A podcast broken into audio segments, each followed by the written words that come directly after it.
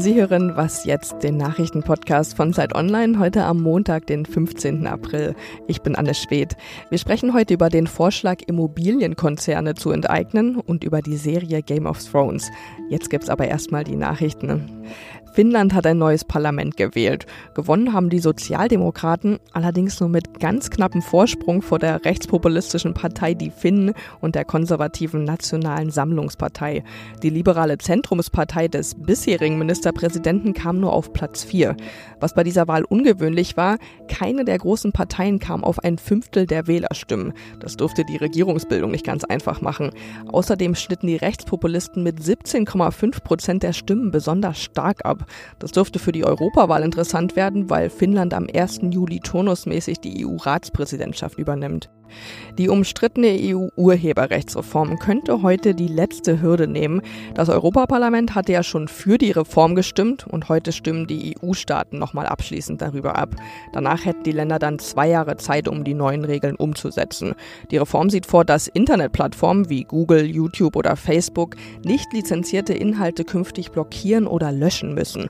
Kritiker befürchten, dass die Plattformen das dann mit automatisierten Upload-Filtern machen würden und das könnte dann dazu führen, dass auch Inhalte gesperrt werden, die eigentlich nicht gegen das Urheberrecht verstoßen. Redaktionsschluss für diesen Podcast ist 5 Uhr.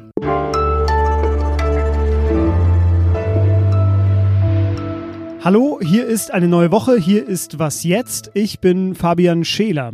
Ein Artikel in der aktuellen Ausgabe der Zeit fragt etwas zugespitzt, wohnst du noch oder enteignest du schon? Äh, steigende Mieten, durchaus auch sehr rasant. Das ist ja in deutschen Ballungsgebieten eigentlich überall ein Thema. In Berlin hat ein Volksbegehren jetzt schon mehr als 15.000 Unterschriften gesammelt. Es heißt, Deutsche Wohnen enteignen. Der Deutschen Wohnen gehören nämlich über 100.000 Wohnungen in der Hauptstadt und sie wiederum wirft den Initiatoren vor, das hässliche Berlin zu sein, Investoren abzuschrecken. Fernab davon erleben wir auf jeden Fall gerade in der vergangenen Woche die Renaissance eines ja, alten Kampfbegriffs äh, Enteignungen, Enteignen. Ähm, soll sich der Staat zurückholen, was ihm einst gehörte? Das ist so ein bisschen die Frage, die darüber schwebt. Und darüber spreche ich jetzt mit Sören Götz. Er ist Wirtschaftsredakteur bei Zeit Online. Hallo Sören. Hi. Sören, sind Enteignungen, wie es jetzt diese Berliner Initiative eben fordert, realistisch und auch mit dem Grundgesetz vereinbar? Also diese Initiative, die bezieht sich auf Grundgesetz Artikel 15, wo es heißt, dass Vergesellschaftungen grundsätzlich möglich sind, bei angemessener Entschädigung natürlich. Aber man muss sehen, dieser Artikel wurde noch nie angewandt. Der ist so eine Art Relikt aus den Zeiten, als man noch nicht ganz wusste, brauchen wir vielleicht ein bisschen mehr Sozialismus, zumindest in einigen Wirtschaftsbereichen. Und deshalb äh, würden Geschädigte ganz sicher äh, dagegen klagen, wenn äh, diese Enteignungen tatsächlich passieren sollten. Und ich gehe davon aus, dass sie auch äh, Recht bekommen würden, dass Richter sagen würden, das ist nicht verhältnismäßig, weil wir haben in Deutschland ähm, das Eigentumsrecht, was sehr hoch geschätzt ist, was ein Grundpfeiler unseres Systems ist. Und da müsste der Staat erstmal wirklich alle anderen Instrumente ausschöpfen in der Mietenkrise, um ähm, bevor er hier zu so einer drastischen Maßnahme greifen könnte. Es wird zum Beispiel gerade diskutiert vom äh, Berliner Senat, ob man einen Mietendeckel einführt. Das würde bedeuten, die Mieten für ähm, einen bestimmten Zeitraum, zum Beispiel fünf Jahre, einzufrieren. Und das ist auch schon mal ein radikaler Schritt, aber es ist eben was, was ähm, nicht das Eigentumsrecht so grundsätzlich angreift. Ja, ein anderer Weg oder ein anderes Mittel könnte es auch sein oder ist es auf jeden Fall, an mehr Wohnungen zu bauen. Das ist ja, glaube ich, unbestritten. Äh, es muss gebaut werden.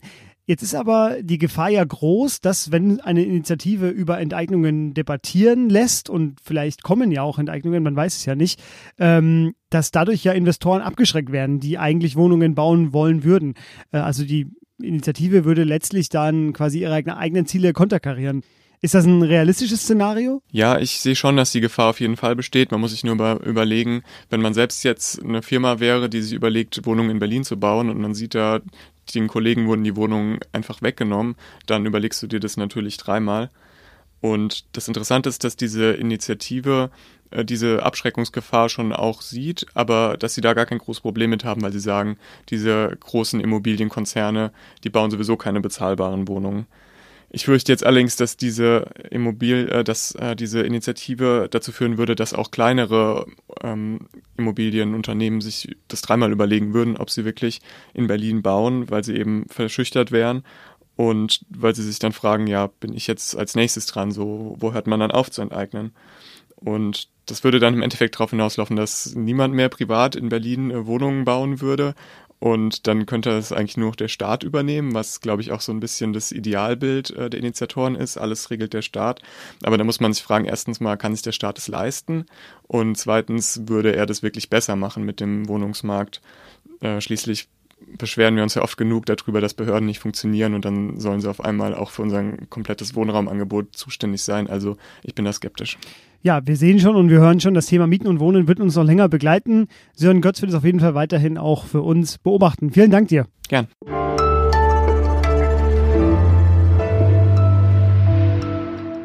Und sonst so?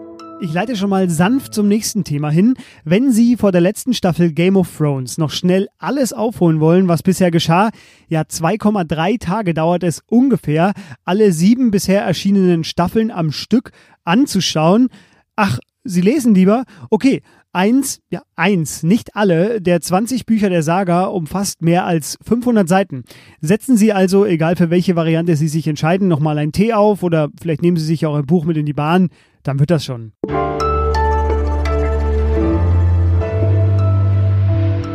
Fans von Game of Thrones muss ich, glaube ich, nicht sagen, welcher Tag heute ist. Vor einigen Stunden, morgens um drei, ging die erste Folge der neuen letzten Staffel der Fantasy-Serie auf Sendung, hier in Deutschland und in den USA und weltweit. Äh, ganz kurz nur für alle die, die es nicht kennen. Schande, wie es in der Serie heißen würde. Äh, Game of Thrones basiert auf den Romanen von George R. R. Martin. Er hat äh, das Lied von Eis und Feuer übersetzt, geschrieben. Äh, seit 2011 gab es dazu sieben TV-Staffeln. Die Geschichte ist ja dem europäischen Mittelalter nachempfunden. Königreiche kämpfen um einen Thron. Es gibt äh, Drachen und Untote, die weißen Wanderer. Ja, und was es noch alles gibt und was von der letzten Staffel zu erwarten ist, Darüber spreche ich jetzt mit Caroline Ströbele, Kulturredakteurin bei Zeit Online. Hallo Caro. Hallo Fabian. Caro, wir wollen nicht spoilern, das vielleicht äh, für alle, die gerne Game of Thrones gucken, vorweg. Äh, aber gehen wir mal zurück zu den Anfängen. Die erste Folge wurde ja 2011 gedreht. Ähm, da war die Welt ja ein bisschen eine andere. Das, glaube ich, kann man so sagen. Äh, sieht man das in der Serie? Ja, das sieht man in mehrerlei Hinsicht. Ich habe mir die auch nochmal angeschaut als Einstimmung jetzt auf das Serienfinale und ich war auch ein bisschen schockiert, weil es, äh, also die würde heute zu heutigen Standards keinen Rassismus- und Sexismusvorwurf mehr überstehen, diese Folge. Da wäre es wahrscheinlich vorbei mit Game of Thrones nach dieser ersten Episode. Also rückblickend äh, kann man schon sagen, das war schon sehr, sehr ähm, äh, ja, Stereotyp, was da erzählt wird. Eine äh, blonde, langhaarige Prinzessin wird an einen wilden, äh, dunkelhäutigen Reiter zwangsverheiratet, der sie dann auch noch brutal entjungfert in der Hochzeitsnacht.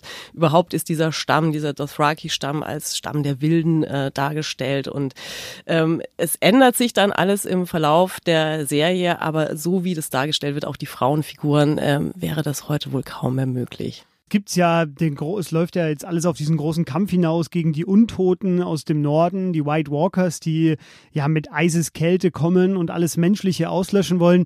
Ähm, ist es denn zu viel reininterpretiert, wenn man das als Analogie auf den Klimawandel versteht? Ja, das ist natürlich eine der beliebten Fantheorien, dass es äh, auch so geplant wie gewesen sei von Anfang an von dem äh, Buchautor. Der hat sich dazu selbst mal in der New York Times geäußert und gesagt, naja, also ehrlicherweise in den 90ern, als er angefangen hat, die, diese Bücher Bücher zu schreiben, sprach kein Mensch vom Klimawandel. Heute wiederum sagt er, naja, ähm, die Geschichte hat mich eingeholt. Das ist ja immer sehr schön, wenn man das sagen kann als Autor. Tatsächlich kann man das als Analogie schon sehen, dass äh, vor allem aber in der Hinsicht, dass sich diese ganzen äh, Herrscher ja untereinander ständig bekriegen, um äh, ihren Einfluss zu mehren, dabei aber vollkommen übersehen, dass es die eine große Katastrophe gibt, nämlich sozusagen diesen Ansturm der, der Eismenschen, der Untoten aus dem Norden, die eben alle gleichermaßen äh, zu töten droht. Und äh, in diesen Ränkespielen untereinander vergessen sie sozusagen, was das eigentliche Problem ist. Und dadurch, äh, daraus kann man durchaus Analogien auf die heutige Politik ziehen. Unser Feind teilt nicht, ist eines der Zitate aus der Serie. Äh, ich bin nämlich auch Fan und gucke auch sehr gerne. Ähm, ja, vor der letzten Staffel jetzt gab, gab es wie immer äh, hunderte Gerüchte und Theorien, wer denn jetzt noch am Leben sein könnte, wer schon gestorben ist und vielleicht wieder aufersteht, wer jetzt noch stirbt. Äh, ist das denn so diese große dramaturgische Leistung der Produktion? Ja, ich denke schon, dass sie das sehr geschickt gemacht haben, möglichst viele Stränge aufzuziehen und möglichst viele Optionen offen zu lassen. Das ist ja gar nicht so leicht, weil ähm, Game of Thrones ja zumindest auch zwischendurch immer wieder mal auch seine Lieblingscharaktere gekillt hat. Das war ja auch eines der Merkmale dieser Serie.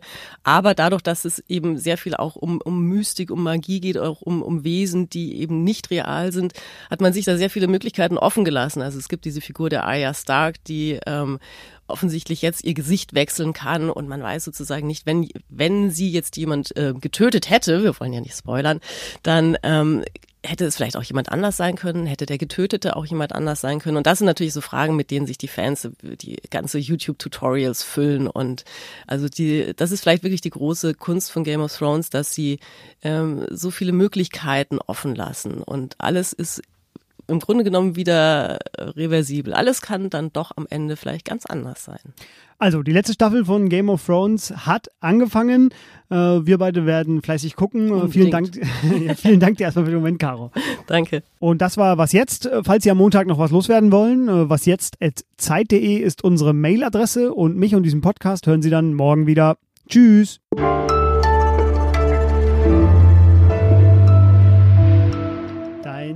Tipp für den eisernen Thron am Ende? Ich sage Tyrion. Ähm, ja, möglicherweise ist es das äh, Baby von Daenerys und John mit Tyrion als äh, seinem, wie sagt man, Paten. Ah ja. Insofern sind wir uns da vielleicht gar nicht so. Schauen mal.